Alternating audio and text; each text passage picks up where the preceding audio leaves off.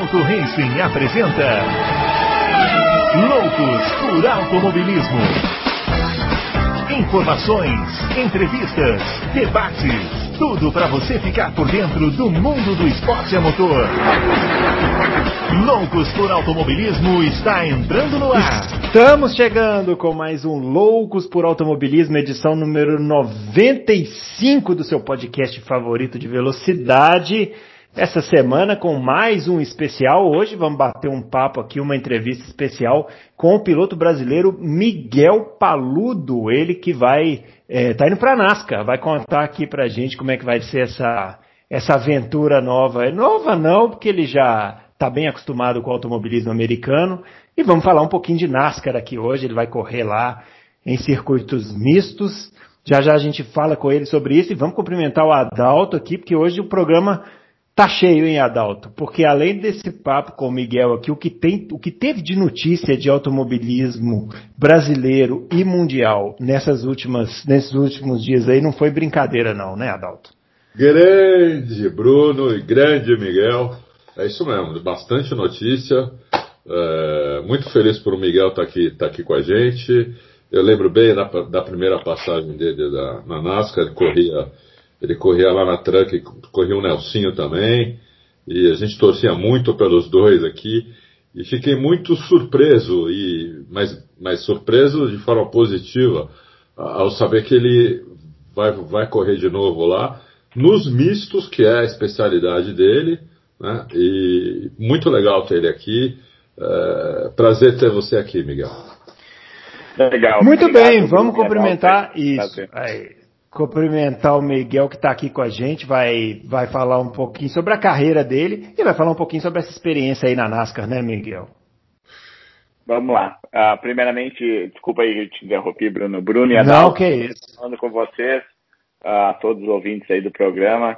E queria aí falar que eu tô, tô muito feliz com essa oportunidade. Como, como o Adalto falou, ficou surpreso e eu e eu de certa forma fiquei fiquei muito feliz e surpreso também quando eu soube que, que ia ter esse esse retorno.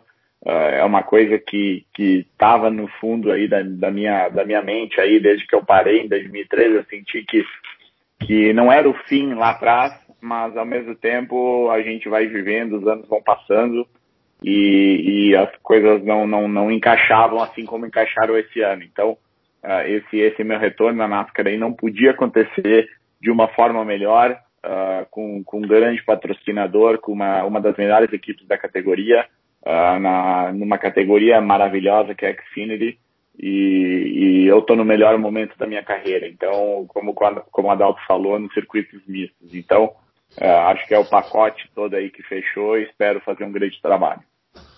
Bom, vamos passar o Vamos, vamos passar o serviço aqui para quem vai acompanhar, né, Adalto? É verdade. Ele vai correr, ele vai correr na equipe do Dale Earnhardt Jr., que é a equipe é, super tradicional lá, né? O Dale Earnhardt Jr., que é filho do Dale Earnhardt, que é ninguém mais, ninguém menos que a grande lenda, né, da NASCAR. Piloto é. que infelizmente faleceu, nos deixou em 2001, mas o filho dele ainda correu um tempão lá e agora tem a equipe. Vai correr com o carro número 8, né, Miguel? O carro número 8 que era dele, né, do Dale Earnhardt Jr. E é, vai correr na, no misto de Daytona, no circuito de Austin e em Mid-Ohio. Então, falei, falei besteira ou é isso mesmo? É isso mesmo. É Daytona, dia 20 de fevereiro, a Circuito das Américas em Austin, a 22 de maio e Mid-Ohio, 5 de junho. Perfeito. É, é, Miguel, a única coisa que está faltando aí é o NASCAR, o carro da NASCAR podia ser um Porsche, né? Daí não, que aí não ia ter graça, né? Você ia levar todas. Não, eu, eu, eu, tava, eu tava outro dia aí assistindo a, a corrida da, da, NASCAR aí do ano passado, que foi a primeira etapa no circuito misto que eles correram, e, e olhando as, as onboards, assim, eu pude, pude ver a diferença, apesar de já ter andado na categoria e tudo mais, mas é uma, é uma tocada completamente diferente, né? Uh, da, da Porsche Cup, onde a, a, o Porsche aceita, em função do freio e da, da, da, dinâmica do carro, frear bem dentro da curva. Às vezes a gente está entrando na curva ainda baixando marcha, como Interlagos, no S do Senna. E a, e a NASCAR é um, é um câmera lenta é.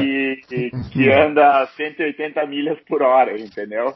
É. Tem, tem, muita potência, mas é muito pesado. Então, é, é eu me lembro quando eu vim para o automobilismo americano, uh, foi, foi um. Eu reaprendi, por mais que eu tinha toda a experiência aí de, de Brasil, circuito misto, foi um reaprendizado esses carros pesados com uma grande cavalaria. E, e, eu acho que, que é como tu falou aí, eu acho que eu vou ter que usar aí essa, essa experiência aí da Porsche aí, misturar com a experiência que eu tive na NASCAR e, e me adaptar o mais rápido possível para fazer um grande trabalho nas, nessas três corridas que não tem treino, né? A gente vai direto para a corrida. Sério que não tem treino? Não, a NASCAR tirou os treinos uh, desde a da pandemia, então algumas pistas uh, ano passado eles fizeram algum tipo de treino, uh, mas não quando a pandemia apertou eles cortaram. Então eu estou indo para Daytona direto para a corrida. vamos, a gente vai voar na manhã da corrida o carro passa pela inspeção e 5 horas da tarde aqui dos Estados Unidos vou pro grid e larga. Meu então, Deus. Nossa é, senhora. Não, é um desafio grande, é um desafio grande aí que eu que eu, eu já venho trabalhando há um tempo em simulador e tudo mais, mas uh, o simulador da Chevrolet, só falando um pouco para vocês, a, a Chevy tem um simulador da oficial uhum. que anda as categorias de NASCAR, uh, IMSA e Indy. E esse simulador, ele, ele já tá, os horários já estão todos tomados, ele trabalha em horário comercial, tem uma série de questões aí que não tem horário para todo mundo. Hum. E a, a Chevy está construindo um segundo simulador que vai ficar pronto no fim de maio. Mas uh, a, a Junior, que é, uma, que é uma, uma equipe grande aí com quatro carros, ela em janeiro ela conseguiu, eu não me engano, se eu não me engano, duas horas do simulador no mês inteiro. E como vocês sabem, os pilotos que vão andar o ano inteiro têm, têm todo, toda a vantagem do Nunca. que eu que vou três etapas, entendeu? Isso é normal, eles teriam é, preferência. Lógico. E, e, e, o simulador, eu fiquei sabendo ontem que vagou uh, segunda-feira, 8 horas da noite, por 30 minutos. E oh. o simulador, especificamente, ele, ele tem o câmbio e o freio muito parecido com o carro que eu vou correr.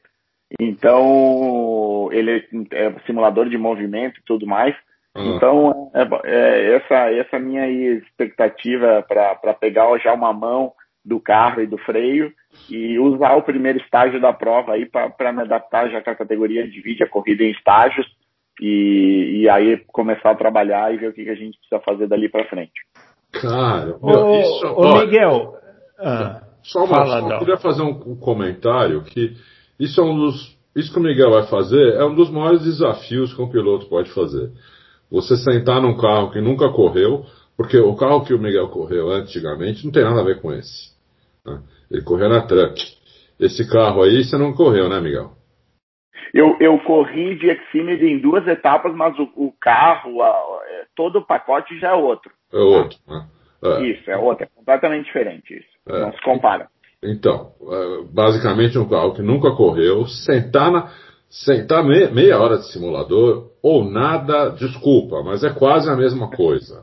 É, é, é, é. Ele, ele, vai, ele vai sentar num carro que nunca, que nunca correu, é, com, com, pilotos acostumadíssimos com o carro, é, com, acostumadíssimos com tudo, e, e para uma corrida já valendo. Quer dizer, é uma coisa assim que eu não lembro de ter visto isso antes, viu? Em 40 anos aí acompanhando automobilismo, não lembro de ter visto isso antes. Isso deve ser realmente um super desafio e você vai precisar de, além da, da sua técnica que você já mostrou muitas vezes, principalmente nos postes, que são carros maravilhosos de corrida, é, você vai precisar de, além de sua técnica, de um pouco de sorte também, para na primeira curva alguém não te dar um totó e te mandar para fora da pista. Não, verdade. É o, esse, esse é o desafio desde que eu fiquei sabendo do anúncio e eu fiquei sabendo que não, não ia ter treinos. Esse é um dos pontos aí que estão na minha cabeça, principalmente a questão de de freio e câmbio, já que o Porsche câmbio, uh, câmbio no volante, né, pedal shift, e a NASCAR é o câmbio H, o tradicional câmbio H com embreagem. Isso. Então, isso, eu já venho trabalhando e, e para completar tudo isso, eu, eu, nunca andei no circuito misto de Daytona, andei no oval. Oh. Então, é, então é, é, todos esses fatores uh, juntos uh, vão ser, como você falou, vai ser um grande desafio, mas eu, eu, eu, o time me cercou de pessoas desde o, desde o início do processo para fazer com que a minha adaptação seja o mais rápido possível. Uh, o meu companheiro de equipe e o Justin Algaer, a gente divide o mesmo patrocínio. Uh, a gente já conversou muito sobre, sobre o carro e sobre tudo mais, mas você sabe, né? Nada como sentar no carro e ter tempo de pista. E isso eu só vou acabar sabendo na hora da corrida. Então, a minha, minha expectativa, bem sincera, é é de, de usar o primeiro estágio, as primeiras 15 voltas, para mim ficar à vontade com o carro, para a partir daí poder poder ver aonde que a gente se encontra em nível de competitividade e, e mexer, fazer ajustes, etc. Lógico.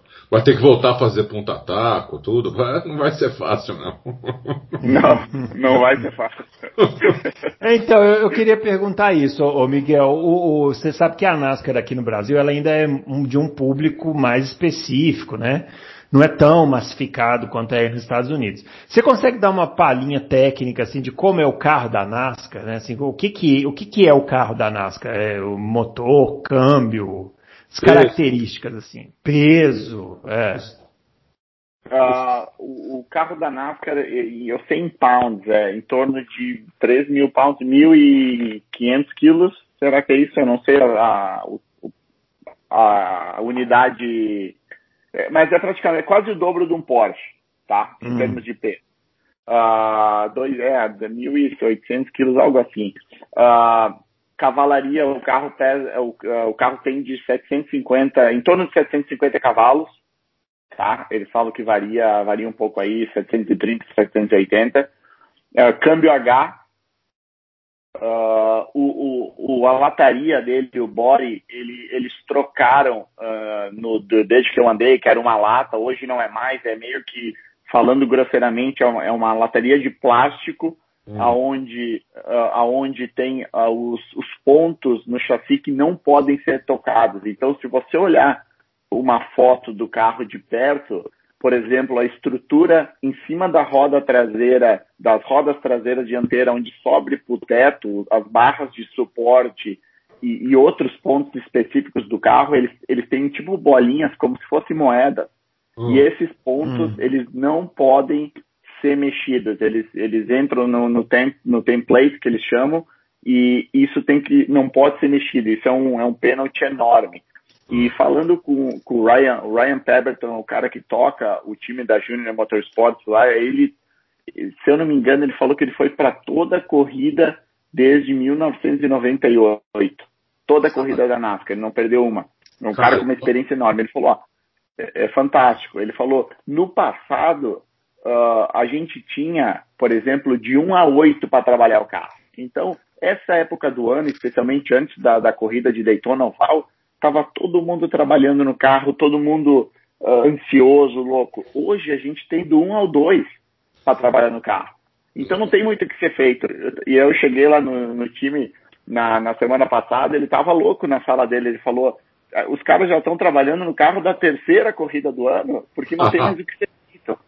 Então a NASCAR limitou muito o que os times podem fazer, como eu falei, em função do carro, da bolha e, e outras coisas, para tentar dar uma nivelada geral e não, não fazer com que os, os times com mais orçamento saiam na frente, mas como você sabe, isso acaba sempre acontecendo porque os melhores times têm as melhores pessoas e assim por diante. Lógico. Diz uma coisa, o freio é, é cerâmica? É, é, do, é, do, que o freio? Não é cerâmica, não. Freio é freio, disco de freio normal. Nossa, você imagina vir com um carro de uma tonelada e meia ah, esse carro chega a 300 por hora, dependendo da reta. Tem que parar um carro desse para fazer uma curva. Deve ser uma, uma monstruosidade um negócio desse. É, e. Tô imaginando aqui aquela aqui, no traçado de Austin, né? Que você é. tem aquele retão e, e, e logo no, no, final dessa reta você tem uma curva super fechada, né? É, Deve ter que começar a frear no meio da reta, né? É mais ou menos isso. As freadas têm que ser muito antecipadas. O carro da NASCAR tem 3.300 pounds. Eu só não sei qual é a, a medida aí para variar, mas só para você saber. Eu não estava errado que é 3 pounds, 2 quilos. Né? Uhum. E, e, não tem assim direção hidráulica, nada disso, né? Tudo, não. tudo mecânico. É, é 1.600 quilos. Ah, não, não, não, não. Tem direção, tem, tem ajuda de direção. Eu não sei se chama direção hidráulica, né? Mas tem ah, a, tá. a ajuda da direção. Uh, mas a NASCAR mantém muito a característica da que, que faz a NASCAR ser o que ela é, da história. Então eles continuam com, com as porcas na roda, eles não querem botar a porca central, eles gostam dos pit stops com uhum. toda, todo o charme aí de poder dar alguma coisa errada. Uh, cada pit stop, uh, se, se numa porca não foi colocada, toma um pênalti. No final da corrida, os carros entram no box, eles verificam se tem todas as porcas, se não tem porcas, o chefe de equipe, o, o pessoal do time toma penalização. Então eles mantêm uma característica que eles evoluíram, uh, mas ao mesmo tempo eles mantêm aquilo que, que, faz parte da história e faz a, a NASCAR única, entendeu? É, não, isso é legal. Não, e, e, e NASCAR em circuito misto eu acho demais. Eu, eu, oval eu realmente não, não, acho tão legal, mas misto eu acho demais. Porque uhum é, assim, deve, é, é, muita dificuldade, porque o carro, o carro é muito grande, o carro é muito pesado, o carro anda demais, é, tem muito motor e tem uma dificuldade também em fazer curva, quer dizer, é um carro muito difícil de, de guiar rápido, é, não, não, não, estourar com os freios, não estourar com o motor, no, com, uh, não estourar com os freios e não, não estourar com os pneus, entendeu? Quer dizer, é um carro muito difícil de, Fora que largam mais de 30 carros, né? É, é com certeza. E outra, outro ponto importante aí que, que vale a pena eu trazer, quando eu, eu, eu vim para a NASCAR lá em 2011, eu aprendi a frear com o pé esquerdo. Eu sempre freio com o pé direito, e isso é uma característica, você sabe, que nem o canhoto é Sim. canhoto. É Sim. difícil ele escrever com a outra mão. Mas é. como a pressão de freio nos ovais não era tão grande, isso era uma grande vantagem frear com o pé esquerdo. E quando eu fui para os mistos, uh, eu tive que frear com a esquerda também, porque a NASCAR tem a caixa de direção dela, ela passa bem no meio do pedal do freio do acelerador. Nossa. E a gente comentou sobre o punta-taco agora há pouco. É. Uh, e, e aí eu sentei no carro aí algumas semanas atrás e eu falei, eu me lembrei, já passou o filme na minha cabeça, eu falei, nossa, eu vou ter que frear com o pé esquerdo de novo. É então, mesmo. isso é outro, é outro ponto importante que, que eu vou ter que me adaptar novamente a frear com o pé esquerdo, porque tem uma vantagem. Como o carro é muito pesado, uh, o freio e o acelerador, eu posso fazer o carro, o carro virar na curva, tocando no acelerador ou no freio. É verdade. Uh, e, e, ajudando se eu tiver que trocar o pé, né, Adalto? Se eu tiver que trocar o pé do acelerador para freio, vai e volta, eu perco tempo. É verdade. Então, isso é, é, uma é uma característica que eu vou ter que voltar a fazer aí para me adaptar rapidamente aí no, no, no, começo do primeiro estágio. E, e é. vai ter que voltar a fazer sem treinar antes. Sem treinar. Sem treinar. Agora, o, o, Miguel, o, a gente, o, o Jimmy Johnson, né, que é um grande ídolo aí dos Estados Unidos, ele está fazendo um caminho inverso, né, do que o pessoal realmente, geralmente faz. Ele está indo para a Indy, né? E a gente conversou aqui, na, fizemos um especial aqui sobre Fórmula Indy há umas duas ou três semanas. E ele tá, tá apanhando um pouco nos treinos lá, né? É, como, é que você, como é que o pessoal tá vendo esse, essa ida do Jimmy Johnson para a Fórmula Indy aí? Bom, eu, eu acho que, que eu, eu, primeiramente, o Jimmy é um cara já consolidado, né? Uh, onde, onde ele for andar aí, uh, ele, ele com certeza vai, vai ser competitivo. Mas o background do Jimmy foi NASCAR. Então, a, assim como tu vê a performance dele, ele teve dificuldade no, no, no, no, no protótipo lá, porque tem que atacar muito mais as curvas, uh, tem que carregar mais velocidade em curva, e é o oposto da NASCAR. O Chase Elliott correu lá, teve o mesmo problema. Uh, com, com o Felipe Nas, com o Pipo, e, entendeu? porque a cabeça é outra mentalidade, é muito mais é, slow-mo do que entrar na curva baixando marcha e carregar a velocidade. Ah. E eu acho que ele está levando isso para a Indy. Uh, é uma coisa que ele está se adaptando e vai um tempo. Às vezes o tempo de treino e, o, e, e a, o tempo que tem disponível não é o suficiente. Olha com ele está lá sentado com o Scott Dixon. Ah. Que quantos anos, entendeu? E, e, o pessoal do grid todo, se a gente pegar os nomes ali, o, o Jimmy, ele, ele é um grande piloto, não, não tem questão, sete vezes campeão da NASCAR, é algo que acho que ninguém vai conseguir se igualar em cinco campeonatos seguidos novamente que ele fez. Agora vai ter uma adaptação. Agora, virando para mim isso tudo, eu tenho que fazer o. Eu tenho que tirar o pé. Eu venho é de categorias rápidas, é o oposto. É. Entendeu? Que, que é de frear, mas frear antes, é ter, ter o, o, a calma do carro, é, saber apontar o carro na curva é diferente da mentalidade do Jimmy. Mas, é, como eu falei, eu acho que essa transição dele aí para Indy foi, foi uma grande sacada. Acho que ele está num ponto da carreira que não tem que provar mais nada a ninguém. Uh, mas eu fiquei impressionado que ele não quis andar nos ovais. Eu acho que ele andaria muito bem em ovais e, e ele só escolheu os mistos. Eu também, eu também fiquei, eu também fiquei chocado com isso, porque eu acho que nos ovais que ele teria muito mais chance. Né? É. Porque eu nos ovais, né, nos ovais não, a freada é, é, quase, em alguns ovais nem freia, outros a freada é muito de leve, né? Uh, o caminho do Jimmy Johnson, eu acho que é assim, é pior do que o oposto. Né? Se você, é.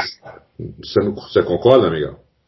Concordo, perfeito. É. Concordo sim. É, porque você tem que, é, como o Miguel falou, ele vai ter que fazer, ele vai ter que frear antes, fazer as curvas de maneira mais lenta, segurando o carro de uma maneira mais lenta para ele poder conseguir fazer tempo. Já quem faz o caminho ao contrário tem que fazer uma coisa que nunca fez na vida, que é frear lá dentro, carregar muita velocidade na, na, na curva, sem prejudicar a saída da curva. Porque se ele é. prejudicar a saída da curva, ele, os caras matam ele na reta seguinte, né, né Miguel? perfeito, perfeito, é isso mesmo. Então, então é uma nova, é a mentalidade que ele tem que, que exercitar e reaprender. É, é. Isso não vai ser fácil, não. Agora, Miguel, fala um pouquinho do Porsche. É um, o Porsche é o carro dos sonhos, né? E, pelo menos para mim, acho que para muita gente. E você domina o, a, a, Porsche Cup aqui com, de uma maneira bastante impressionante. Quer dizer, você pegou o jeito do carro, assim, muito. Eu fui na fábrica, né, há uns anos atrás, eh, uhum. me convidaram para ir lá e eu a porta, a porta do carro pesava 5 quilos. Eu fiquei impressionado com isso. O carro é realmente muito leve, tem muita potência e faz muita curva, né? Faz, com certeza. Eu, eu tenho uma história uh, bem interessante com a Porsche. Desde a primeira vez que eu sentei no carro, eu, eu senti que eu vesti o carro. Desde a minha primeira corrida de Porsche Cup, sempre eu tive aquela sensação que, que eu fazia parte do carro. Isso não é uma sensação que acontece toda hora. Muitas muitos carros e categorias precisam de adaptação. Mas eu sempre tive essa relação com a Porsche. Isso foi se traduzindo em resultados, em vitórias, em campeonatos. Mas uh, o, o, que aqui, como é que eu posso dizer, o trabalho em equipe e, e, e tudo que foi desenvolvido ao meu redor fez o nosso ano passado ser o, o melhor ano da minha carreira. Mas acima de tudo, a nossa performance foi, foi dominante em diferentes condições de pista, na chuva, no seco, ah. em, em qualify, em diferentes provas. Uh, fizemos a pole na, na Endurance, lideramos uma parte da prova, e, uh, ganhamos várias corridas no sprint. Então, o, o, Porsche é um carro muito difícil de guiar, ele tem uma particularidade tremenda uh, por causa do onde o motor está tá, tá, tá colocado no carro, no, no, na traseira do carro. Então, ele, ele, ele é, é, difícil um pouco explicar assim, o que, que, que, determina, mas ele é um carro bem particular de se guiar. E, e, eu, e eu tenho, eu peguei no decorrer, do decorrer dos anos a, a manha do carro aí e venho, graças a Deus, aí tirando frutos e, e, e continuo competitivo na categoria, o que o que me, me levou de volta à NASCAR. O campeonato do ano passado da Porsche Cup foi o motivo aí de, de ter essa oportunidade novamente na NASCAR. Ah, que legal. É, eu vou te perguntar uma coisa. Há muitos, eu, eu guiei um Porsche há muitos anos atrás, mas não de corrida. Um Porsche de rua, guiei até Interlagos, e tinha uma característica, é, não sei se é essa que você está falando, que ele saía um pouco de frente na entrada de curva e de traseira na saída. Quer dizer, quando você, você freava para entrar, a frente não, era difícil da frente ela embicar, e quando você dava o pé na saída, ele, a traseira queria sair, era, era um carro difícil de guiar mesmo. É, essa característica ainda continua ou não? Continua. O, o, o, a Porsche é um carro que você tem que acertar a entrada. De, qualquer categoria é mais ou menos isso, mas é, ele se magnifica no Porsche. Você, especialmente com o pacote aerodinâmico que hoje o carro tem, uh, você precisa acertar a entrada de curva. Uma é. vez que acertou a entrada e você volta para o acelerador, a tendência, até rolando o carro, tem a tendência de escapar traseira. Uh, e, e, é muito fácil de perder muito tempo uh, no carro. Então, a, a, tocada da Porsche é uma tocada muito mais calma para virar tempo do que em outras categorias que tu pode ser muito mais agressivo com o carro. Uh, e ele aceita. Então é. é. mais ou menos isso que, que você falou aí. e, e ele se, se magnifica um pouco em função desse pacote aerodinâmico aí que eles aumentaram umas aletas, mais o Gurney no ano passado na categoria, que fez o carro ser mais frenteiro ainda. Então, é. o, é, então o carro está mais frenteiro entrada e ele continua traseiro. Então é um, é um, caminho aí que, que não, é, não é fácil, não é fácil. É. Não é fácil não. Não é fácil mesmo. Mas é, mas quando pega, quando acerta, quando pega a mão, é um, é um prazer enorme, né?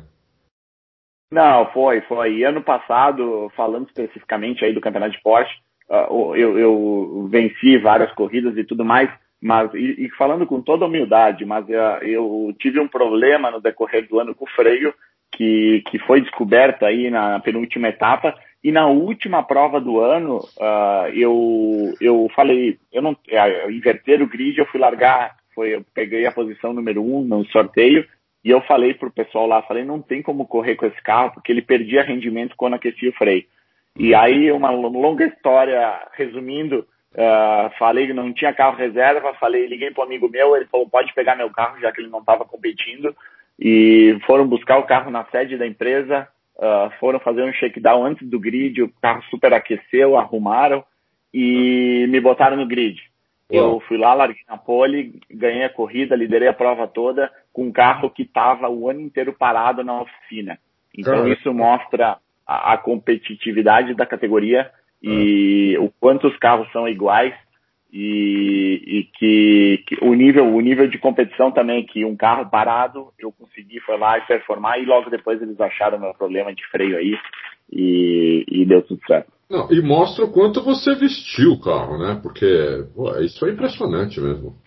É, é, porque o outro carro, né? O carro parado que não andou, é, com certeza não é igual o carro que eu vinha correndo o ano inteiro. O carro, querendo ou não, cada carro tem uma característica um pouco diferente. Um acerto do carro A talvez não dê certo no carro B, né? É, é isso mesmo.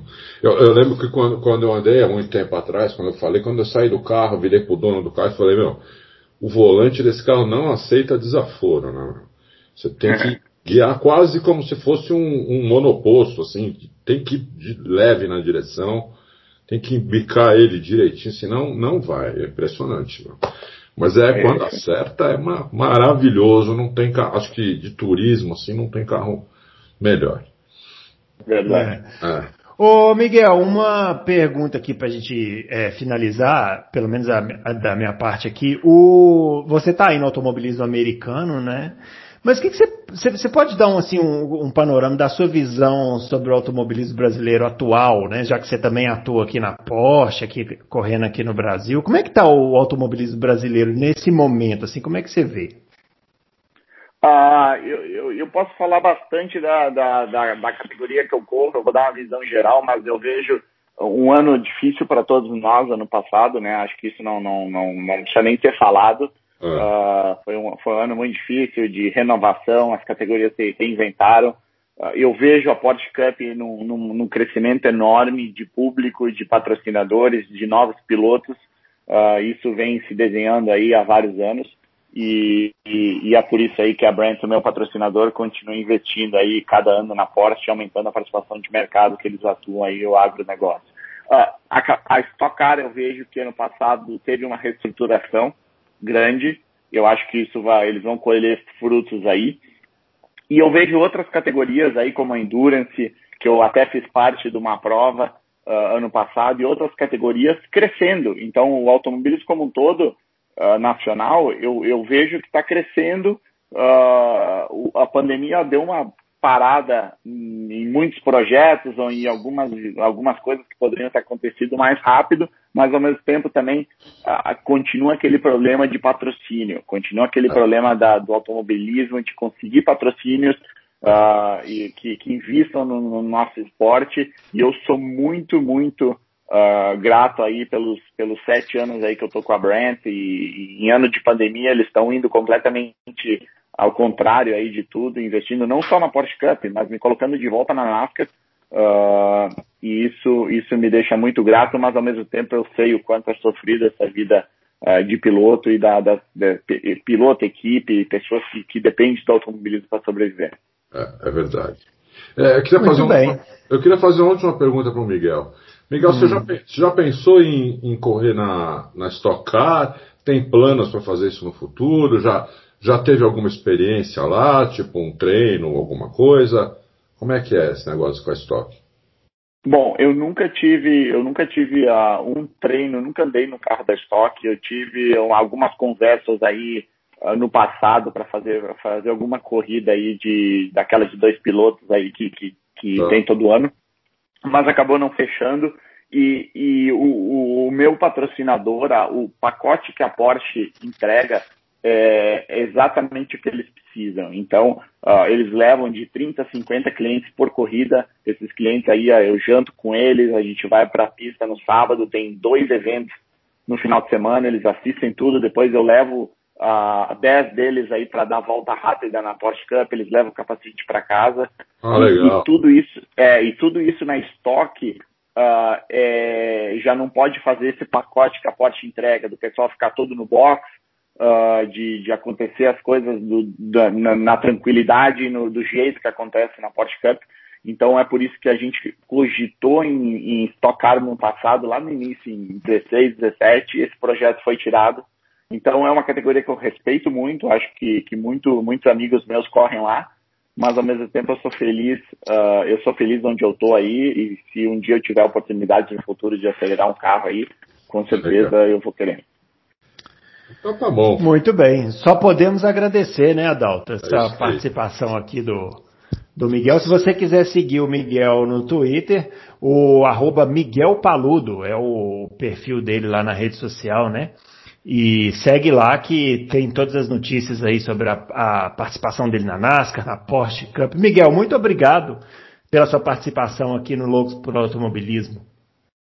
Legal, obrigado a vocês aí. Um abraço a todos os ouvintes aí. Espero que a gente possa falar aí depois dessas corridas aí com, com boas novidades. Ah, vamos sim. Então vamos já deixar até combinado.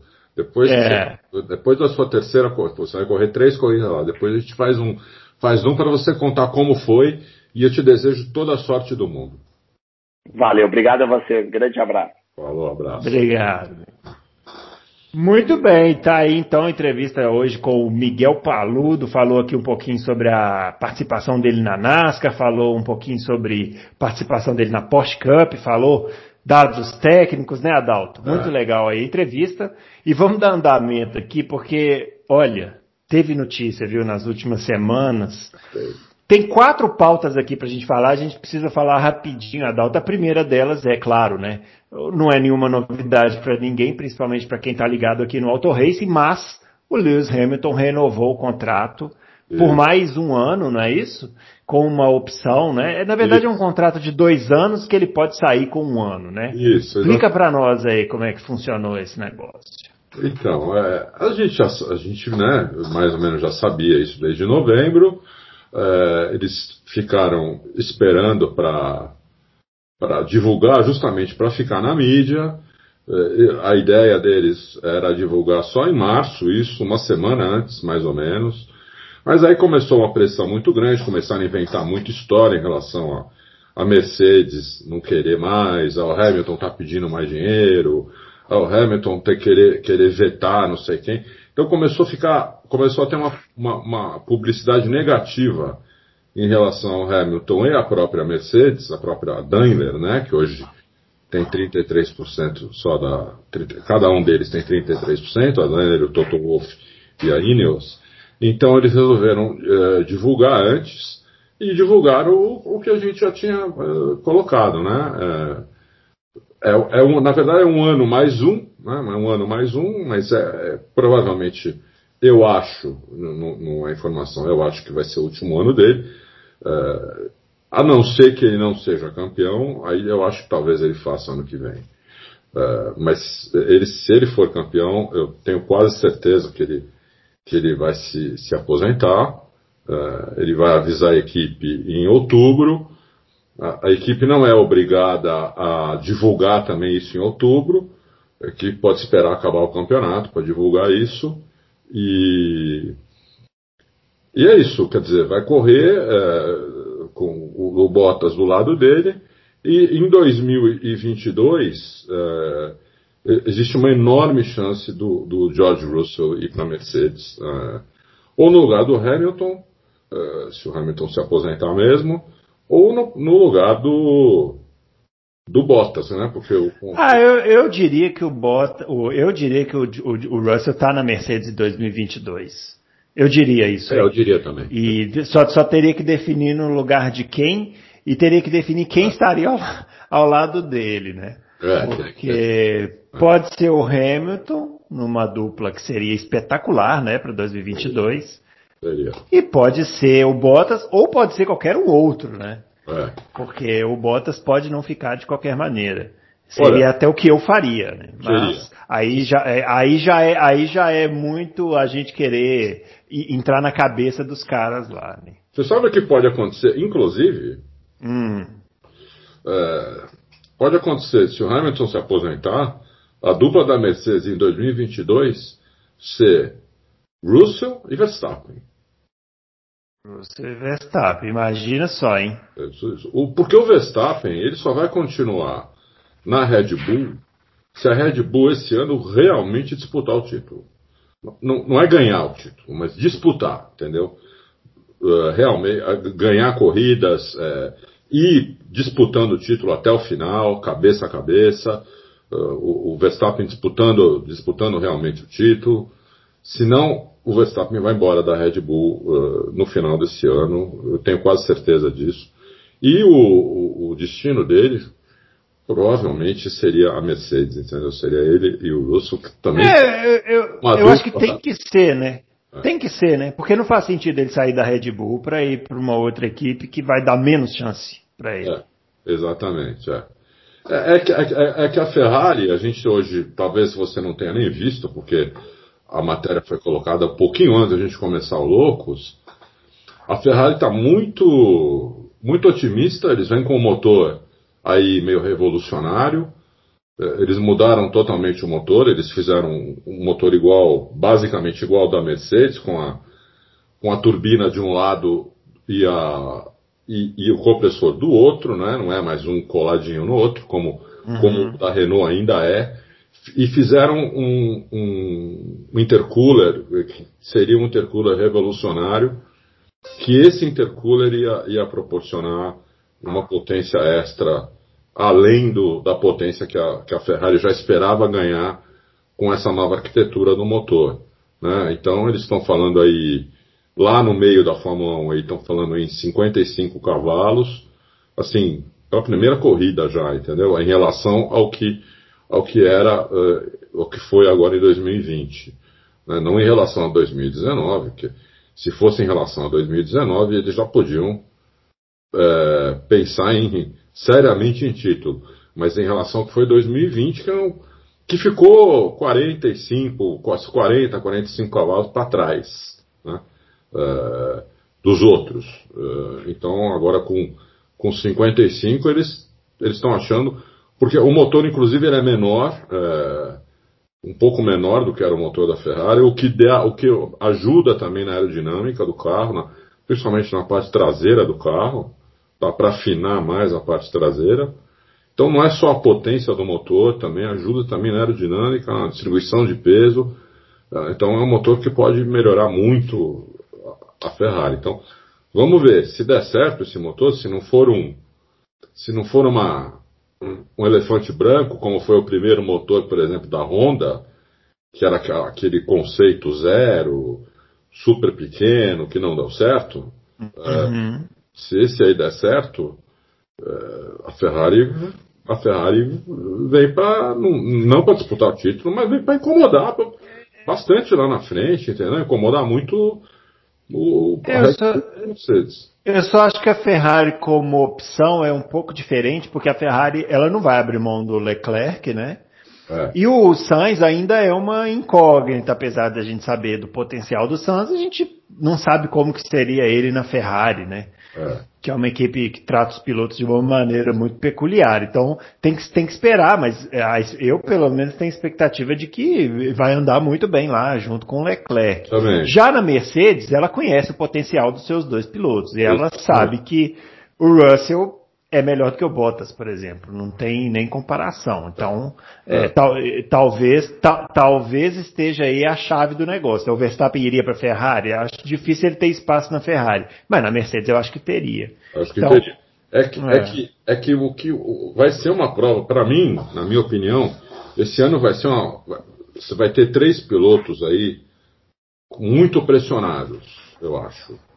Uh, o Leclerc, que talvez seja o mais pressionado deles. Você vai ter o, o Lando Norris e vai ter o, Verstappen. Porque o Verstappen, esses três pilotos vão ter companheiros de equipes muito bons, né, muito melhores do que, do que, do, do que tinham antes. Né? O, o, o Pérez é um piloto muito melhor do que o Albon, não tem nem comparação. Né? O, o Sainz, é, hoje, é um piloto muito melhor do que o Vettel. Né? É, e o Ricardo é um piloto que talvez ele não seja muito melhor do que o, do que o, do que o Sainz, mas ele é um piloto consagrado já, com muitas vitórias, com pole, é, um cara que se, que toda equipe que vai se dá muito bem com todo mundo, todo mundo gosta dele, uh, adquiriu uma experiência agora que ele não tinha, que ele era meio fraco em feedback, mas ele adquiriu essa experiência. Então, eu acho que vai ter, esses três pilotos vão estar muito pressionados aí. Vamos ver o que, que vai ser. Acho que vai ser uma temporada bem interessante nesse sentido. Muito bem, vamos para a segunda notícia aqui, porque a gente gravou na semana passada, na quinta-feira, e teve uma pergunta sobre transmissão da Fórmula 1, e o Adalto falou, não, eu conversei lá com a minha fonte, falou que tá tudo certo e tal, e no dia seguinte cai a bomba. Ah, Falei, gente, é, muito, é muita falta de sorte, né? Porque no dia seguinte que a gente gravou. Mas aí caiu a bomba que primeiramente a Globo disse que desistiu da transmissão, isso. Aí depois começou a aparecer os rumores lá, que era a Band, aí a coisa começou a se encaminhar de um jeito muito certeiro, aquela repórter lá, Mariana Becker, saiu da Globo e tarará. E hoje, que nós estamos gravando, no dia 9 do 2, inclusive a notícia já está lá no Auto Race, a Band confirmou a assinatura do contrato, né, vai transmitir a, a, Fórmula 1. Os treinos serão no canal a cabo Band Esportes, né? É. Mais a Fórmula 2 e a Fórmula 3. E isso foi anunciado, inclusive, hoje no programa do Datena. É, eu acho sempre uma imagem surreal, assim, porque o Reginaldo Leme participou, né? Então você vê uma dobradinha entre é, Reginaldo Leme e José Luiz da Atena dá um certo bug cerebral, assim, você conseguir é, unir as duas imagens. Mas está lá, né? Aliás, unir as duas imagens, como diria o da Atena mesmo, né? Mas está lá, vai passar na Band, é, não há ainda uma confirmação de quais serão as equipes, de qual será a equipe, mas naturalmente a, a, repórter será a Mariana Becker, naturalmente o comentarista será o Reginaldo Leme, falta definir narradores, outros comentaristas, talvez ex-pilotos, né, Adalto? É, é. Mas é isso, a notícia é essa, né? É, a princípio é uma boa notícia, mas é sempre bom lembrar, né? A Band é, fez um trabalho muito ruim com a Fórmula Indy nos últimos anos. Vai fazer esse mesmo trabalho ruim com a Fórmula 1? Eu não acredito, porque o investimento foi muito alto. Eu acho que pelo menos neste primeiro ano eles devem fazer uma transmissão muito, muito engajada, né? Assim, muito, muito espetacular. E tomara que dê resultado e eles é, continuem. Então, é... eu, eu, eu acho que a, a Band deveria contratar ainda o Burt como comentarista, acho que só o Reginaldo é pouco, acho que tinha que ter o Burt. Uh, o Burt eu, eu, considero ele o melhor comentarista de, de Fórmula 1 que tem na televisão, a brasileira, e conhece muito de Fórmula 1, fala bem, fala na hora certa. Acho que devia ser. O narrador é que eu não, não tenho tanta certeza. Evidentemente que eu contrataria o Everaldo Marques, mas isso não vai acontecer, porque ele acabou de ir para a Globo. Então, eu duvido que a, Band a Bandeirantes, uh, que só pegou o contrato por dois anos, também conseguisse tirar o Everaldo Marques da Globo tão rápido assim. Então, não tenho ideia quem vai ser o narrador ainda. Né? É, estão especulando lá o Sérgio Maurício, né? Eu, enfim, tenho minha opinião sobre o Sérgio Maurício, mas eu prefiro nem falar porque ele parece ser meio amado, assim, entre os, entre os amantes aí do automobilismo. É, é bom lembrar, né, Adalto, o seguinte, é, a, a, a Rede Globo tem o produto Fórmula 1 há mais de há 40 anos, né? É. A Band transmitiu na década de 80 no, e no ano exato de 1980 e de 81 até 2020 a Fórmula 1 passou na Globo. A Globo teve um período de ouro aí com a Fórmula 1 na mão e pelo menos nos últimos 10 anos é, a transmissão foi perdendo qualidade e nos últimos 3, que foi depois que o Felipe Massa saiu, a transmissão de Fórmula 1 foi jogada no, na lata do lixo. Né? Assim, eles tratam a, a transmissão muito mal, os muito treinos já não são transmitidos há muito tempo, o pódio não é transmitido, o que eu considero um absurdo, muito maior do que não transmitir os treinos. Né? É. E a Band tem a oportunidade, ela vai encaixar isso no domingo, é, dentro do, da programação esportiva que ela está retomando. A gente comentou isso aqui quando a gente entrevistou o Jackson, né? Isso. Eles estão retomando essa tradição aí do domingo. Então a Band vai ter essa oportunidade de, de, de, de fazer uma transmissão mais completa. Ela não tem a, os direitos do Campeonato Brasileiro de Futebol, então não vai ter essa. essa, essa, essa não, não vai trombar né, com o esporte que é a preferência nacional. E a Band pode fazer uma boa transmissão. Sim, que, que, que, que Hum. Apesar, de eles, apesar de eles não terem ainda é, divulgado isso, mas eu, pelo que eu entendo é, da Liberty, é, algumas exigências devem ter sido feitas. Com uhum. todas as corridas ao vivo, não importa a hora da corrida, né, se a corrida começar às seis da manhã, ou às seis da tarde, ou à meia-noite, é ao vivo. Uh, e os treinos vão ser no Band Sport, já está claro isso, então não adianta as pessoas reclamarem que não vai passar na. na... Não, ele já, ele já, ele já, já, já confirmou isso. É, já está assim. claro isso, que os treinos vão ser no Band é. Esporte. TL1, TL2, TL3 também, né? Sim, provavelmente sim. É, no Band Esportes. E muito legal eles terem, eles terem conseguido também a Fórmula 2 e a Fórmula 3. Principalmente sim. a Fórmula 2, que nós vamos ter dois brasileiros que nós vamos falar esse assunto também, né? Vamos falar. Ah. É, então, só, só, só para fechar esse assunto, porque eu, eu entrei na notícia que vocês publicaram antes da confirmação e tinha quase 300 comentários, né? É. é um assunto que gera muitos comentários, obviamente, porque a transmissão é a forma como a, a categoria chega no Brasil e gera muita, muita curiosidade aí do pessoal. É, mas o, o, a Band agora precisa de. Ah, o que eu ia dizer é o seguinte: a Band, a, a Band também confirmou que a F1 TV está dentro do pacote, então vai ter a opção de quem não quiser assinar o Band Esportes aí, sei lá, não quiser assistir na Band, vai poder assistir no F1 TV e parece que será com a, a narração em português da Band. Da Band, aí sim. Aí da sim. Band. Então, isso também é uma boa notícia, porque a gente estava na dúvida, né, se seria narração em português e tal, parece que sim, vai ser em português. E quem não quiser ficar dependente da TV aberta, né? Quiser assistir nos seus, nos seus devices aí, tablets, enfim, qualquer coisa, vai ter a F1 TV. Vai ter a F1 TV, exatamente. Muito bem. Então é isso, Fórmula 1 na Band. Essa, essa frase parece um pouco esquisita. Não, é, mas é o que vai acontecer. Muito bem no começo, Bruno. É, é a grande oportunidade que a, que a Bandeirantes tem agora de fazer um trabalho bacana e ficar com a Fórmula 1 e ganhar. E, e, e um dia, não agora, um dia ganhar o dinheiro que a Globo ganhava. Exatamente. A, a Bandeira tem que fazer esses dois anos um trabalho melhor do que a Globo vinha fazendo, é, porque tem audiência. Fórmula 1 no Brasil tem audiência, é uma audiência qualificada. Né? Você tem aí uns 12 pontos de audiência, uh, que é muita coisa. A Band não deve ter 12 pontos de audiência em nenhum programa dela, que eu saiba, não tem isso em nenhum programa dela. Então, ela tem tudo para fazer um negócio bem feito, pensar a médio e longo prazo.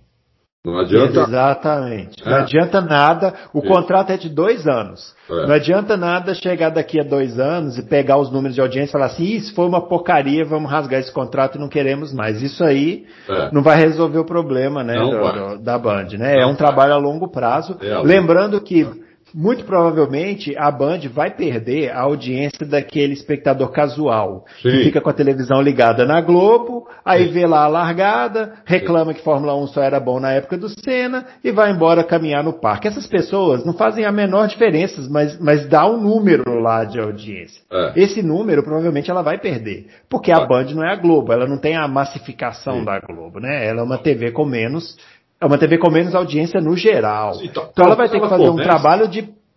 Talvez ela comece com, com sete pontos de audiência, entendeu? Uhum. Mas sete pontos de audiência qualificada é melhor do que 20 pontos de qualquer de, de, de uma audiência casual ou de qualquer um assistindo. Não? Exatamente. Então, a, a, a, a Bandeirantes tem que estar ciente disso tem que estar ciente de quem vai assistir lá. É um, é um espectador, quem vai começar, pelo menos, né? Nesse primeiro ano. É um espectador que conhece Fórmula 1, que conhece as equipes, que conhece que os... é chato, né? É, é chato, isso, cobra é informação chato. correta. Isso, é exigente, não vai aceitar qual, qualquer um falando qualquer merda lá, entendeu? Como, como aceitava, como estava. É que não tinha opção, né? Ou você assistia é. na Globo, você não assistia, não tinha opção. Né? Agora vai, agora também a, a opção da, do F1 TV tem, mas é uma opção com a, com, com a narração pelo, pelo jeito da própria Band. Mas tem essa opção, entendeu? Tem essa opção. E, e, e tem até uma opção, eu não sei se vai ter é, isso na, na, no F1 TV, de dois canais. Você pode, você pode. É que eu acho que o F1 TV ele vai te proporcionar assistir da maneira como você quiser, né? É, então... Enfim, essa parte do F1 TV ainda não está muito clara, mas isso vai ser clareado nas próximas semanas, é, né? É. Então, mas ela tem que, ela tem que ter muito isso em mente. Tem que fazer uhum. um trabalho te, tecnicamente bem feito né? e não pisar na bola na questão de horário, na questão de, como você falou, de pódio na questão do, dos comentaristas, do narrador, né? não pode é. pisar é. na bola, porque isso mata é. a transmissão dela. É, e gente qualificada para participar da transmissão tem muito, né? É, não adianta achar também porque vai pegar o Reginaldo Leme, que tem anos que conhece. Ah, não, só isso não resolve. Então, assim, tem, precisa ter conhecimento técnico, é, é. precisa ter respeito. Ó, o recado final para quem, quem é da Band e tiver ouvido aí o podcast é o seguinte: respeita o espectador, que você vai ter resultado lá na frente. Isso. Mas respeita o espectador, né? É muito bem. Vamos lá, para finalizar aqui, duas notícias rápidas, né? O Adalto comentou aí, brasileiro na Fórmula 2 foi confirmado o Gianluca Petekoff. Semana passada fizeram a pergunta aqui, o Petekoff ia correr aonde? A gente deu uma titubeada aqui que a gente não sabia direito. Saiu a notícia no final da semana passada também. Vai correr na Campus Racing, né? Que é uma Isso. equipe bem tradicional aí. Isso. Na Fórmula 2, né, Adalto? Vai correr na Fórmula 2, é uma, uma categoria é, que é a vitrine total da Fórmula 1. É uma categoria mais, muito, bem mais difícil do que a categoria que ele corria, a Fórmula 3 regional. É, exige uma tocada mais fina. Ele vai estar numa equipe boa. É, vamos torcer muito por ele. E, e, por ele e para o Drogovic, né? Vamos torcer muito para que, que ele vá bem.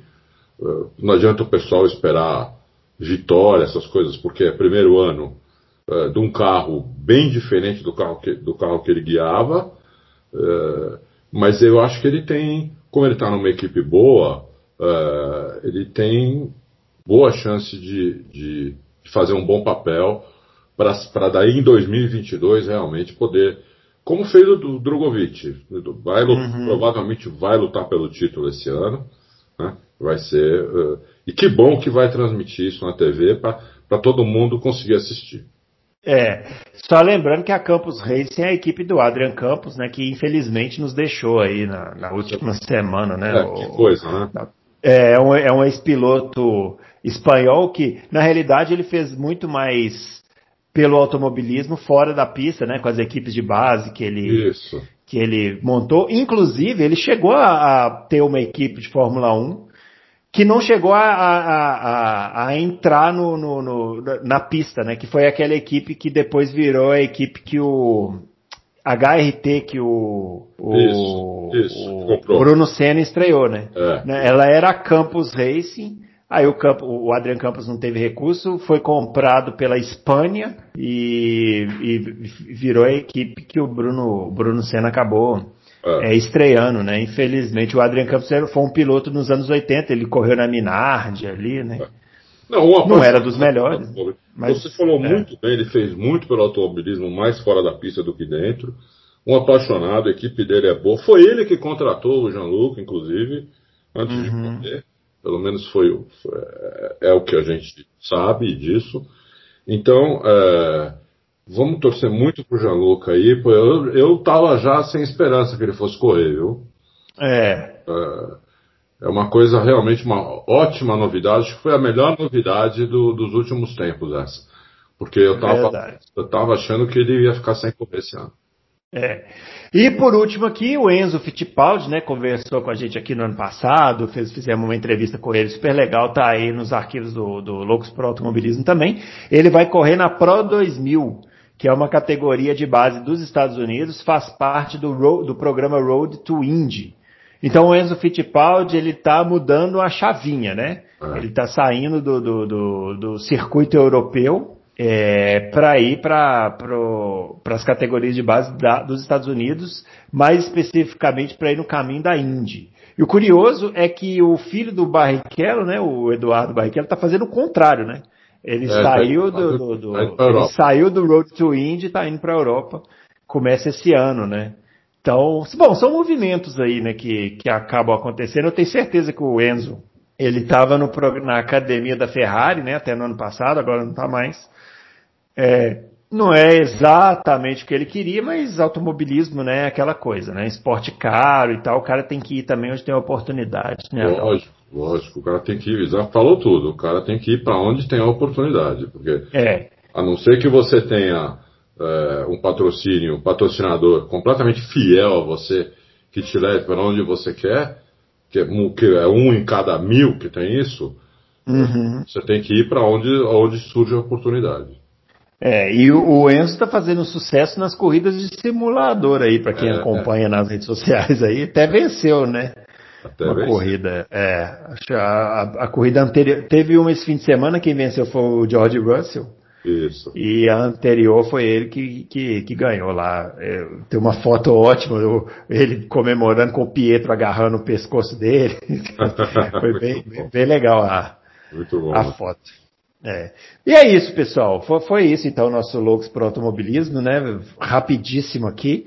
Fizemos aí a entrevista com o Miguel Paludo, participação super especial aqui com a gente, né?